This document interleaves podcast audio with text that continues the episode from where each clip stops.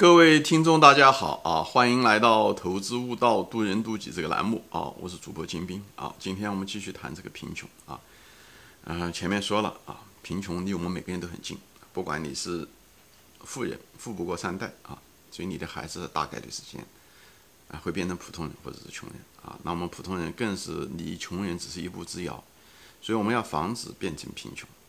那么，如果你万一是个贫穷的人，那么虽然被摔到山坡之下，或者是本身就生长在呃山崖底下，但是还是有机会能爬起来。所以呢，但是要爬的时候，你要知道你是谁，你怎么样的爬啊？那么首先要在怎么样爬之前，我们要首先知道我们是谁。所以这些的节目呢，是在描述着这个穷人的习惯、穷人的心智模式。以后只有分析了原因以后，就像看病一样的，只有把病情分析清楚，那才能够对症下药，好吧？那么今天的这系列的节目呢，也是还在谈着穷人的生活模式啊。前面说了，穷人因为压工作工资低，对不对？嗯，本身积累少，有个工资低，所以呢，他们压力大，所以呢，喜欢把钱呢那种仅仅剩下来的一点点剩余呢，本来是一个种子钱，却把它拿来去喝吃，对不对？吃一些喝酒、抽烟。把身体也搞坏了，一个不健康的身体，或者是有的人不喝酒不吃烟嘛，但是他们喜欢吃一些食品，那个食品绝是可以疏解他的压力的，比方说说辣的东西啊，或者是很甜的东西啊，这些垃圾食品就是很穷人的一个消费习惯，一个特点就是他们统计出来一个特点就是他们喜欢吃这些口味重，就是有口味的，因为人有口味会给他带来一种愉快的感觉，因为他们需要那种。都是人性，不是讲只是穷人，每个人都是一样啊，不是只是穷人有这个嗜好啊，富人一样的，只是在他们身上呢，嗯嗯更明显，因为穷人一个很一个就是不是天生来的穷人，就大多数长期的穷人一个特点就是缺乏自律，我们每个人其实都缺乏自律，只是在他们上面显示的更加的明显，所以他们喜欢喝酒，嗯喜欢抽烟，更容易染上，嗯因为这个东西都会疏解他的压力啊，他们本身的生活压力就比较大。长时间工作以后，人文环境不好，以后吃的东西垃圾食品，所以他们不是特别在意营养。他们吃东西的标准你能看出来，都是他们也不在意这个食品贵还是便宜，他们也没有那样子。他们选择食品的时候，他们更不会选择有没有营养价值，他们更在意的是一种口味，更在意的这方面倾向，他们会更严重，因为他们什么？对他们来说，当下的快感更重要，未来怎么样？未来再说，所以穷人正是因为对这种短期的利益的，就是无法拒绝短期的利益和物质上的利益，所以导致他们被困在当下，就当下就变成他的一个监狱，而且压力本身就大，本身负担就重，以后又不想离开，留恋，嗯，觉得未来也没有希望，或者是觉得未来好像也没有那么大的风险，所以。低估了疾病的风险，所以他们很少买那种医疗保险。所以一旦有一场医疗下来的时候，就得为此买单，啊，医疗费用很高，就拖垮了一个家庭。所以很多或者借了很多债以后，一些高利贷，最后把他一家，包括所有的家人，都把他变成贫穷。有的人他很可能他愿意努力，但是这个也很难承受这个负担，高利贷的负担，最后就导致了他们就是拖垮了所有的穷人。所以。呃，有的时候就是一个人会把一个家庭给拖垮啊，所以呢，而一个家庭他有他的家庭文化，他有家庭的习惯等等，所以树给一个好孩子，给一个家庭树立一个健康的家庭文化，注重长期，注重长期的努力，现在当下牺牲短期的利益，为了长期的嗯利益，这种啊教育也好，存钱。财富自由也好啊，把自己的种子钱留下来，而不是去买了一个包。好，前面说过，你如果每年的投资率如果回报率是百分之二十的话，你懂得投资的话，你当下的一千块钱是你四十年以后会变成一百五十万，会涨价一千倍啊！你如果是拒绝不了当下的诱惑，为了面子，为了攀比，花了这一千块钱买了这个包，那个这个包一年以后很可能只能值五百块钱。啊，以后三年以后可能就是一分钱都不值，所以而穷人呢，正是因为这个利根性啊，就是对未来的利益看的不是很清楚，而对当下的利益被放大，对当下的及时行乐的那种需求被过分的放大，最后就导致，而且对未来也绝望，觉得今朝有酒今朝醉，及时行乐啊，这个表现在各个方面，烟酒，包括最简单的啊，就是避孕啊，特别在美国，他们都。穷人很多都是，就是，嗯，没结婚就生孩子，或者是，呃，怎么说啊？所以很多就是，呃，避孕实际上是很简单的一件事情，他们都不愿意，就是为了，嗯，怎么说呢？就是为了那种快感吧。特别是在黑人啊、西班牙人中，这方面更明显。其实白人底层的白人中也是比较明显，就是缺乏一种自律吧，缺乏一种自律，最后不为负责，最后的孩子生下来又。产生了大量的没有结婚的，呃，孩子不知道父亲是谁，或者不是合法的父亲，以后单亲家族特别多。这单亲家族多了以后，生活负担自然重，因为本来一个正常家庭是两个人养育孩子，只有一个人，所以呢，母亲很忙，然后呢，呃，为了迫于生计工作，也没有时间教育孩子，所以孩子呢，哎，又是所以呢，他们租房子啊，各个方面可能都是比较廉价的社区啊。孩子从小的时候就生活在一种非常糟糕的一种生活环境中，所以也养成了一种不良的一些习惯。因为普遍的那些社区的学区本身就不好，孩子也没有好的学习习惯。以后呢，又有毒品，又有烟，所以这就变成了一个恶性的循环。哎，就是这样的。所以孩子很难在那个环境中啊能够成长起来。所以这些人呢，他们也看不到未来啊，也不知道未来好的生活方式是什么样子，因为父母亲就没教会他们。呃，本身父母亲就是缺乏认知能力，嗯，没有一个好的一个习惯，所以把他们带到这，所以呢，他很可能还没有父母还好一点，就是反而养成了更坏的一些习惯，啊，无论是吸毒也好，烟酒也好，这都是一样的，而且他们对未来是绝望，他也觉得不可能知道未来，因为周围的朋友、家庭都是这样子的，对，所以对他们来讲，嗯，就是贫穷限制了他们的想象，就是这样子。而相反，你如果是一个很穷的人，如果住在一个富人地方的时候，他很可能在一个好的学校里面的时候，他会发现，哎，周围人原来他们是这样学习。我不是说富人都有好的习惯，也有相当一部分富人有不好的习惯，特别是一些富二代。但是，特别在中产阶级那种社区、中上产阶级，他们相对来讲积极向上一些，啊，嗯，更愿意投资教育，更愿意准备未来，啊，他们更愿意在这个社会上往上爬。在这种情况下的时候，他会养成很多的好的思维习惯。行为习惯、心智模式，而，这反而容易改变你。但是往往这些穷人因为住不起这些地方，他们就带着穷去，所以他们之间互相影响，互相影响，好吧？所以无论是吃垃圾食品也好，导致了自己的这个身体越来越糟糕啊，没有正常的营养，以后，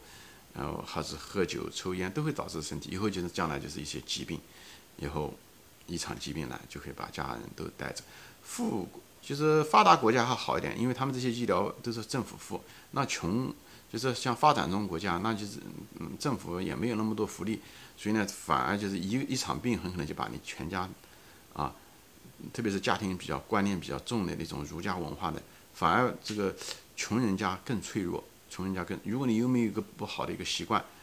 嗯，那么你得到这种重大疾病的可能性就更大，而你银行的你钱呢又本身就少，你那种缓冲的能力就越差。所以你掉入贫穷的可能性就更大。如果你本来就是贫穷的话，那你就是对你家来讲就是一种毁灭性的灾难，好吧？所以这些东西都是相互关联的。因为穷人本身存的钱就少，本身就挣的钱少，他存的可能更少。因为大多数情况下，把基本的开支弄完了，可能只剩下百分之五到十。那么如果富人的时候，对不对？他挣的更多的时候，他比方他每年挣五百万，对不对？他可能生活费用，比方说是一百万，他就够了，还能存四百万。而穷人呢，他每年可能只能挣五十万，啊，那么生活费用可能就需要花掉四十万，他剩下的只有十万，以后又压力大，把这些钱都用到了及及时行乐方面，因为他要疏解压力啊，烟酒、垃圾食品，或者是到哪地方去玩等等这些东西，他需要疏解压力啊，这些东西都会怎么样？而且穷人还有一个都喜欢攀比，这个东西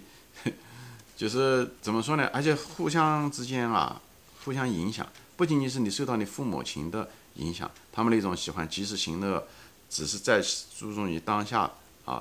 这种行为，而且周围朋友、亲戚啊、同同学啊，可能都是人以类聚，物以群分，所以他们之间这种社区啊，相互影响、相互强化，啊，所以呢，你就是你觉得，哎，你你混得很差，你觉得别人跟你也都差不多啊，所以这种，所以人家能死，你就能埋，所以这时候处于一种很奇怪的一种状态，看上去很矛盾，却却又很非常合理的一种想法，就是他们对未来也很绝望，对当下也很绝望。但是呢，又很舒适，因为什么呢？因为大家都这样子，大家都穷，大家也都是这样的，好像就是见惯不惯的一样的感觉。虽然他也觉得未来好像他们也很难怎么样的爬升，所以不敢想未来。那么如果不敢想未来，但人呢，天性又是喜欢追求快乐、避免痛苦的，那那一定是自然而然的就是及时行乐、酒烟啊，没有自律的交配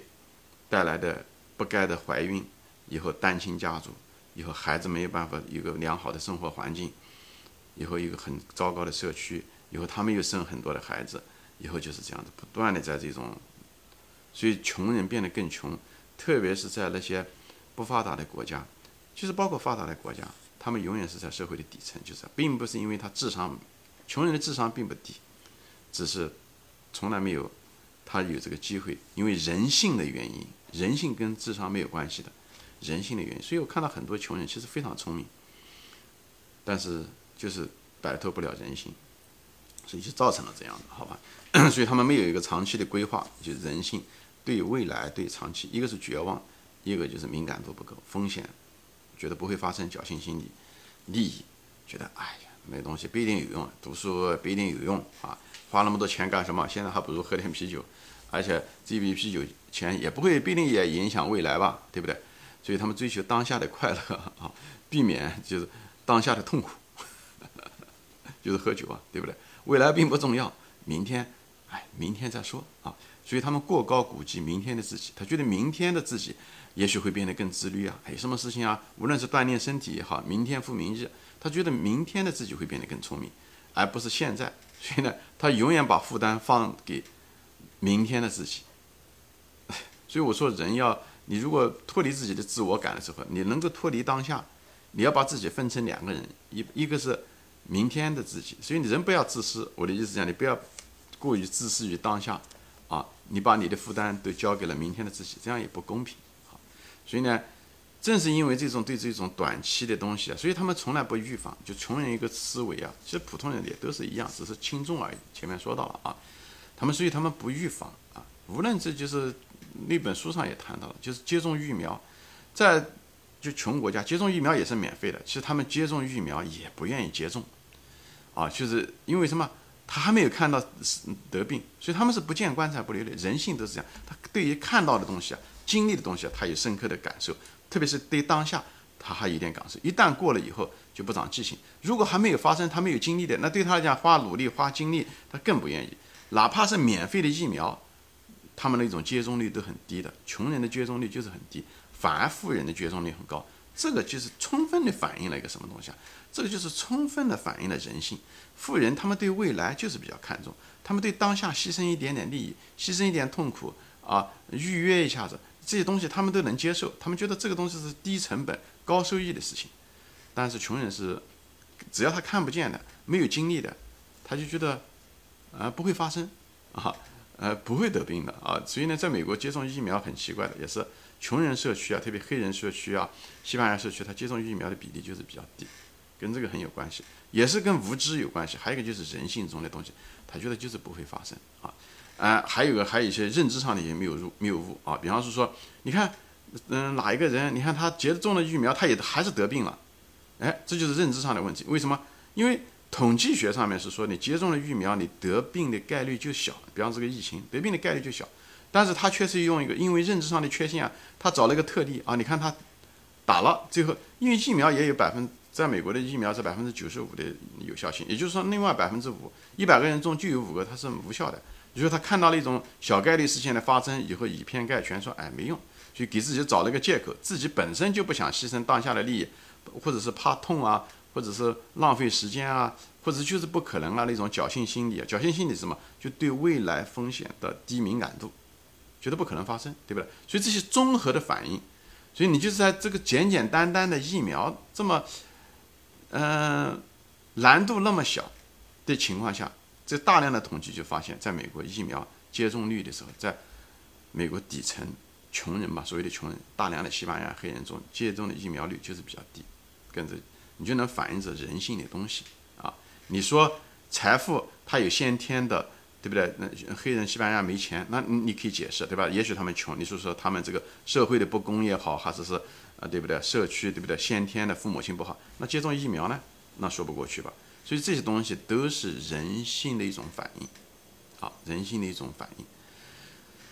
呃，还有一些就是他们一些采访的一些东西，也都是说的，还有一些认知上面的一些问题，就是认知啊，就是很多东西他想当然，很多东西想当然。比方说举个例子，他们当时就这书上也描述了一些东西，比方说说在印度，他们就是治病的时候，一旦发发生病的时候，生病的时候啊，他们他们不愿意接种疫苗嘛，所以容易得病。以后得了病以后，他们去看的时候，非常付了很高的价钱去看的私人医生。他们认为一分价钱一分货，其实不一定是一人一分价钱一分货，而是而且在那边印印度那边很多私人的医生，其实他们他们就是根本就没有资格去那公立医院，所以他们就自己开，尤其是在当地的社区，所以呢穷人跟他们关系可能也比较近一点，所以呢就认为呢关系好，他服务态度好，他肯定医术比较高。其实恰恰相反，公立医院。反而医术比较高，这公立医院呢，其实性价比是最好的。也但是公立医院可能就是服务态度不好，对不对？因为它是公立的铁饭碗，但是它的医疗设备也好，药也好，各个方面都好很多。因为它是政府补贴的，是公立嘛，是靠政府的税收。但是穷人就是不懂这个东西，就认知本身就不行。所以呢，而且那个私人嗯费用呢还高，对不对？因为公家的它是补贴的，所以最后呢就是花了高价钱。只是误人误己，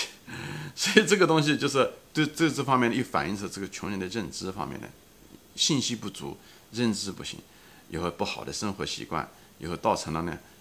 付了昂贵的费用，医疗费用代价很高，所以他们又短寿，嗯，以后又贫穷，都是这些东西都是，而且他们更相信的是什么呢？呃，生了病，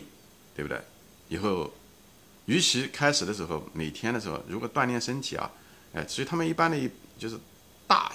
概率事件，他们不愿意花时间去每天锻炼身体，强化自己的身体，戒掉自己不良的一些嗯烟酒的习惯，哎，所以呢，他们大多数就是到了生病再说，到时候再说，所以他一个拖延，以后到时候再说。你看这个东西，人性在我们每个人身上都是反映，所以他们生病了以后干什么呢？他们就希望能够立竿见影，立竿见影什么？就是抗生素。其实抗生素对人的身体影响是很大的。就这种长期来说，中文以前有很多人打抗生素。这个抗生素是什么？这个抗生素，细菌啊，就是病毒，以后慢慢的就会对它产生一些抗体。以后最后你老的时候再打的时候就没什么效果了。就中文的肝啊容易坏，跟这个都有很有关系。这抗生素对人体的长期损害是很大的，所以在美国不随随便便的打给他打抗生素就是。虽然当时立竿见影，但尽量不打。现在中国现在也慢慢明白这个道理，所以抗生素现在医院也不随随便便打。虽然立即解决了你发烧消病毒了，但长期是以牺牲长期是为代价的。但那些穷人不管，他只要现在能够避免痛苦就好。至于讲以后怎么样，那就是以后的事情。所以这是他都是他们的一种生活模式，短期的利益大于长期的利益啊。短期的痛苦只要避免，未来痛苦不重要，未来再说再拖。所以拖延症啊等等，这都是这个。这个东西的一个病根啊，这是在这个穷人身上反映的特别特别明显，好吧？行，今天我要分享到这里，谢谢大家收看，我们下次再见。